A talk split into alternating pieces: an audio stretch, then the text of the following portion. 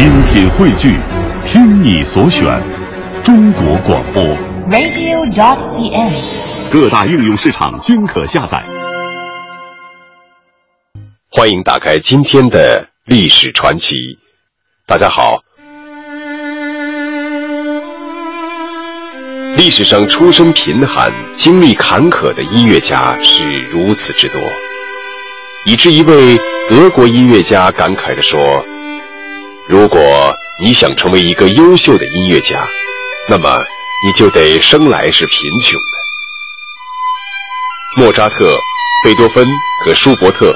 他们一生坎坷波折，这三位音乐家之间有什么微妙的关系，又有什么共同之处呢？今天的历史传奇，我将为您讲述音乐家莫扎特、贝多芬和舒伯特。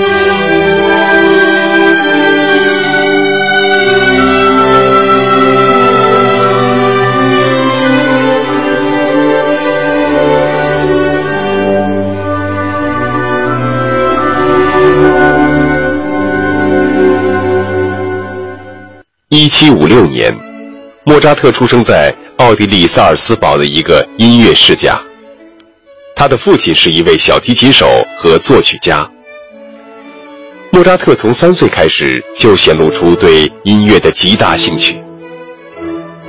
莫扎特是家中的第七个孩子，但只有姐姐和他活了下来。每当姐姐练琴的时候，他静静地坐在一旁，认真地听着。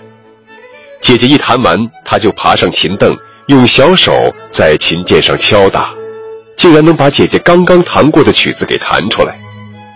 莫扎特五岁的时候已经开始练习作曲。为了扩大他的眼界，向名师求教，在莫扎特六岁的时候，父亲决定带他去周游各国，举行旅行演出。他们在第一站维也纳的演出就获得了极大的成功，在这个世界著名的音乐之城，他们竟能连续举行两个星期的音乐会，而且天天爆满，创造了当时的奇迹。一七六三年，莫扎特父子来到巴黎举行音乐会，很快征服了整个法国。巴黎的书店竟为这个七岁的孩子出版了音乐创作专辑。发表了他在法国创作的四首艺琴和小提琴奏鸣曲。意大利波伦亚音乐学院的教授们为了证实小莫扎特的音乐才能，要他在两个小时内当场创作一支规定题目的钢琴曲的时候，莫扎特竟用了不到半个小时就出色地交上了考卷，令在场的教授们都从心里面佩服他。欧洲之行开阔了莫扎特的眼界，丰富了他的音乐灵感，他的音乐创作才能渐渐显露出来。十二岁，他就为维也纳剧院写作了歌剧《假傻姑娘》。十三岁的时候，他在应邀前往意大利演出期间，为米兰歌剧院创作了歌剧《米达利达特黑海王》。当他亲自登上米兰歌剧院的指挥台，指挥着世界著名的意大利乐队演出自己创作的歌剧时，剧院里座无虚席。在“大师万岁，大师万岁”的欢呼声中，该剧连续上演了二十场，场场满座。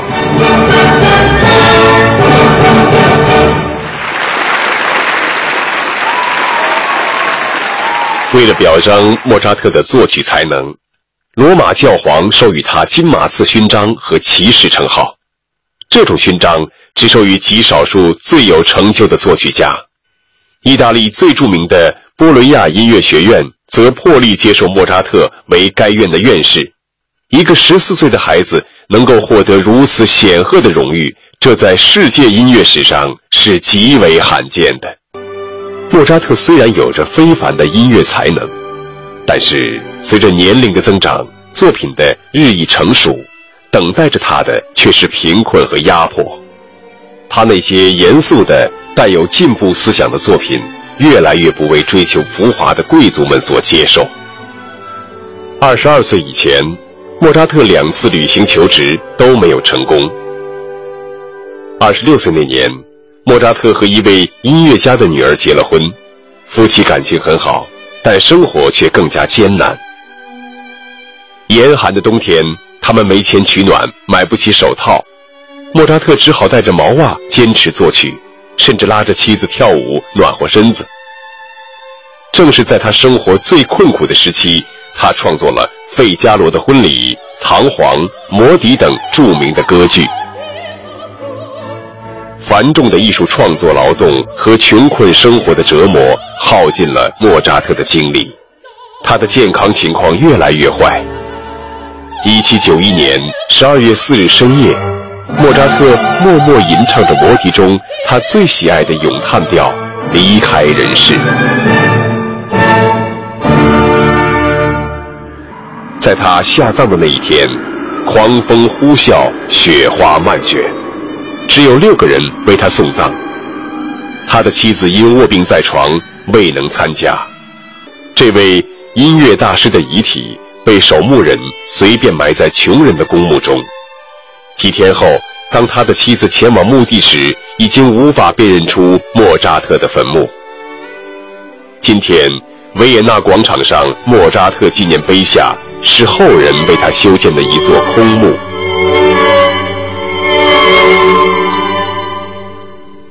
莫扎特去世的时候只有三十五岁，残酷的社会和贫困的生活过早地夺去了这位伟大音乐家的生命。可是，莫扎特在短短的一生中，创作了十七部歌剧、四十九部交响乐和大量的器乐剧，数量之多，艺术技巧之精湛，被人们称为是十八世纪的奇迹。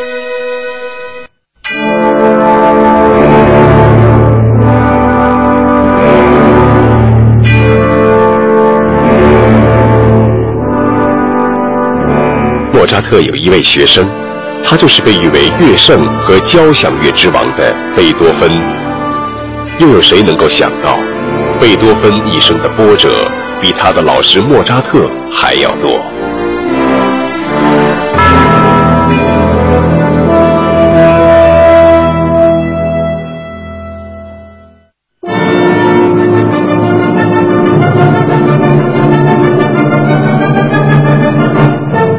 一八二四年五月七日，维也纳歌剧院里掌声如雷，一片沸腾。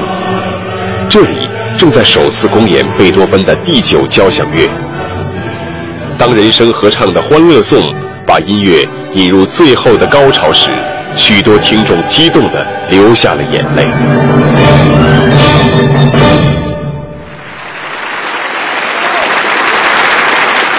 欢乐女神。圣洁美丽，灿烂光辉照大地。我们怀着火样的热情，来到你的圣殿。这些优美的词句久久回荡在音乐厅里。演出获得了极大的成功。当五十四岁的贝多芬在女高音歌手搀扶下出场致谢的时候，全场沸腾。有的人向他扔帽子。有的人兴奋地跺着地板，更多的人因激动过度而泪流满面。欢呼声、鼓掌声刚刚落下又响起，一连五次都不停息。这一沸腾的场面，最后不得不由警察出面进行干涉，因为按照维也纳的习惯，即使皇帝出场，也只是三次鼓掌而已。贝多芬。一七七零年十二月，出生在波恩的一个音乐世家。父亲是个不高明的宫廷男高音歌手，母亲是宫廷女厨。贝多芬的童年极其艰苦，他没有受过系统的学校教育，从四岁开始就在父亲严厉的指导下开始学习古钢琴等各种乐器。很多客人。常常看到年幼的贝多芬一面流着泪，一面练琴。十三岁时，他已经是宫廷剧场里的首席小提琴手和助理管风琴师了。十七岁时，贝多芬在求知欲望的催促下，只身前往维也纳，再次求教于著名的音乐家莫扎特。贝多芬的音乐才华引起了莫扎特的重视。他在听了贝多芬的即兴演奏之后，激动地对身边的人说：“要注意这个少年，他将是世界震惊。”贝多芬没有辜负莫扎特的期望，他把自己关进旅馆，不出门，不会客，拼命地练习钢琴。一天，住在楼下的一个妇女突然高叫起来：“楼板滴水了，请楼上的人注意一点。”可是水珠仍然不停地往下掉。这位妇女气势汹汹地去找店老板告状。当他们走进贝多芬的房间时，不觉大吃一惊。只见贝多芬在钢琴旁放了一盆冷水，每当他弹琴弹的手指发热的时候，就放在冷水里浸泡一会儿，甩去水珠，再继续练。水盆里的水这个时候几乎都用完了，楼板上却是一片水汪汪的。几个月后。贝多芬突然接到母亲病重的消息，只能赶回了伯恩。在母亲去世后，父亲更加酗酒无度，留下两个未成年的弟弟无人照料。贝多芬不得不过早地担负起养家的重任。紧张的工作和繁重的家务使贝多芬几次身患重病，还染上了天花。这不但损害了他的健康，还破坏了他的面容。少年时代的坎坷生活并没有妨碍贝多芬音乐才能的发展。从1782年开始，他开始了作曲。葬礼大合唱和加冕礼大合唱成为他这个时期的代表性作品。1792年10月，贝多芬决定离开波恩，到当时欧洲的音乐中心维也纳进行深造和创作，从而进入了他音乐创作的全盛时期。很快。成为维也纳音乐界的一颗巨星。一八零四年，第三交响乐，也就是《英雄交响乐》正式完成，首次公演就获得了极大的成功。贝多芬在创作这部音乐史诗之初，非常崇拜法国革命的统帅拿破仑，所以曾在这部交响乐的扉页上写下了“献给拿破仑·波拿巴”。可是，当这部作品完成的时候，拿破仑已抛弃共和，做了皇帝。贝多芬痛苦地把这一行字划掉，改为《英雄交响乐》，纪念一位伟人。正当贝多芬精力充沛、热情饱满地献身于他所热爱的音乐事业时，不幸的事情发生了。由于患有耳病，贝多芬的听力逐渐衰退。五十岁的时候，他成了聋子。这对一个音乐家简直比被判死刑还要痛苦。贝多芬在绝望之中想到过自杀，但最终他还是坚强的活了下来。是艺术，只有艺术挽留住了我。在我尚未把我的使命全部完成之前，我不能够离开这个世界。贝多芬开始勇敢地向命运展开了挑战。我要扼住命运的咽喉，他休想使我屈服。这句话成为贝多芬的座右铭。一切休息都没有，除了睡眠以外，我不知道还有什么休息。他比从前更加发奋和努力。在贝多芬生命的最后几年里。他创作出了一系列优秀的作品，特别是第九交响乐成为他全部作品之冠。在这部不朽的作品中，贝多芬打破了管弦乐的陈规旧套，把人声合唱引入交响乐，扩大了交响乐的新视野。他把音乐艺术提高到一个新的高度，把乐曲完全变成了表现心情的手段，体现了人们反对封建专制。争取美好未来的坚强意志和取得胜利后的喜悦和狂欢，但是在旧贵族统治下的奥地利，贝多芬伟大的艺术创作却没有给他带来应有的承认。贝多芬陷入贫困的悲惨境地，有一段时间他竟连买一双皮鞋的钱都没有。贝多芬把一生献给了音乐事业。先后创作了九部交响乐、三十二首钢琴奏鸣曲、近两百部钢琴、小提琴协奏曲。但他始终没有结婚，没有家室，亲友去世了，朋友离开了，他的晚年孑然一身，一场孤寂。一八二七年三月二十六日，在一个雷雨交加的夜晚，音乐巨人贝多芬孤独地离开了人世，终年五十七岁。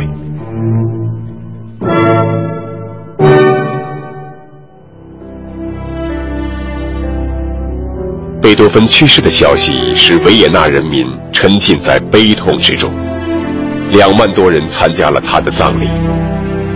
在浩浩荡荡的送葬队伍中，奥地利杰出的作曲家弗兰茨·舒伯特泪流满面地走在队伍的最前面。贝多芬是他一生最为崇拜和敬佩的人。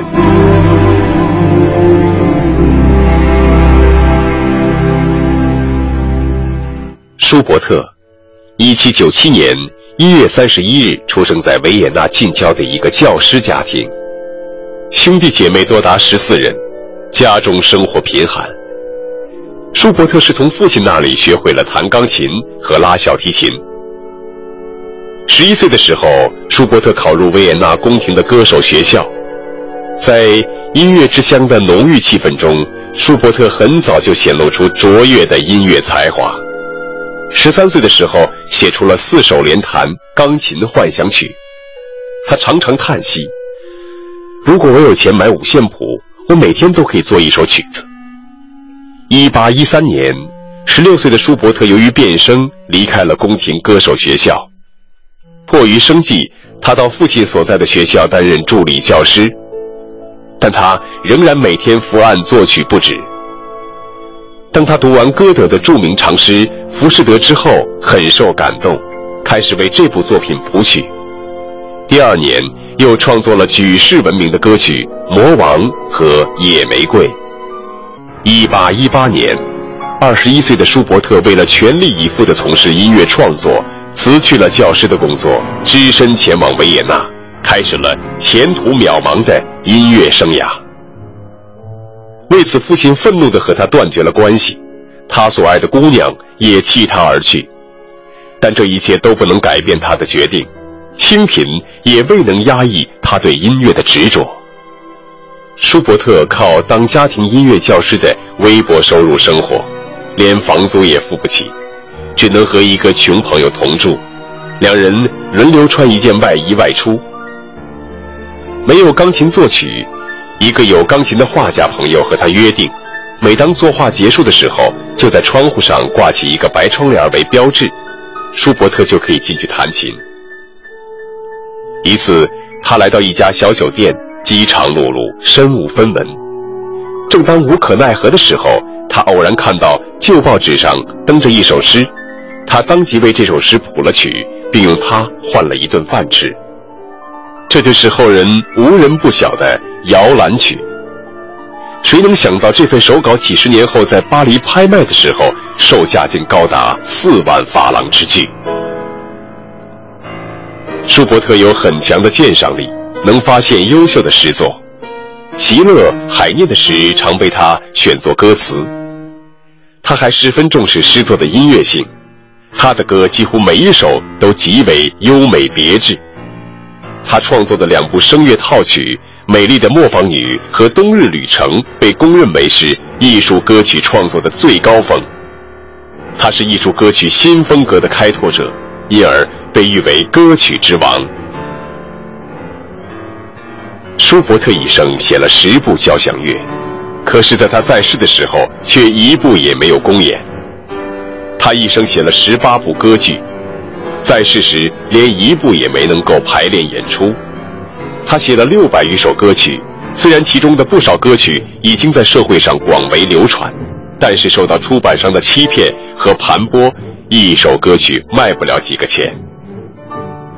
舒伯特一生没有名望，没有地位，穷困潦倒。他的最后一部作品《天鹅之歌》就是躺在病床上完成的。舒伯特一生崇拜贝多芬，他和贝多芬同在维也纳三十年，时常在大街上遇到这位音乐大师。但舒伯特腼腆害羞的性格，却使他一直没有勇气去拜访贝多芬。一八二二年，舒伯特终于在友人的陪同下去拜见贝多芬，献上一首四手联弹变奏曲，曲谱上写着“崇拜者和敬佩者献上”。贝多芬在病床上看了舒伯特的作品后，十分激动，他对身旁的人赞美说：“这里闪烁着神圣的光辉。”过了许多天，当舒伯特从朋友那里听到贝多芬对自己作品的赞扬时，喜出望外，直奔贝多芬的寓所。这个时候，贝多芬已病入膏肓了。听说舒伯特来了，他用力地睁开眼睛，握着舒伯特的手说：“我的灵魂是属于你的。”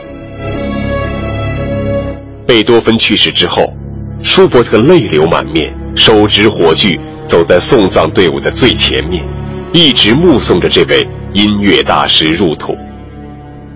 贝多芬之死使舒伯特的精神受到很大打击，他贫病交加，心情阴郁，加上过度悲哀，本来已经虚弱的身体彻底垮了下来。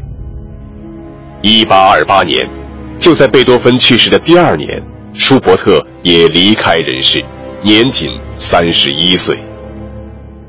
按照舒伯特生前的遗愿，朋友们把他安葬在贝多芬的墓旁，墓碑上刻着死亡在这里埋葬了一份巨大的财产还埋葬着更为巨大的希望。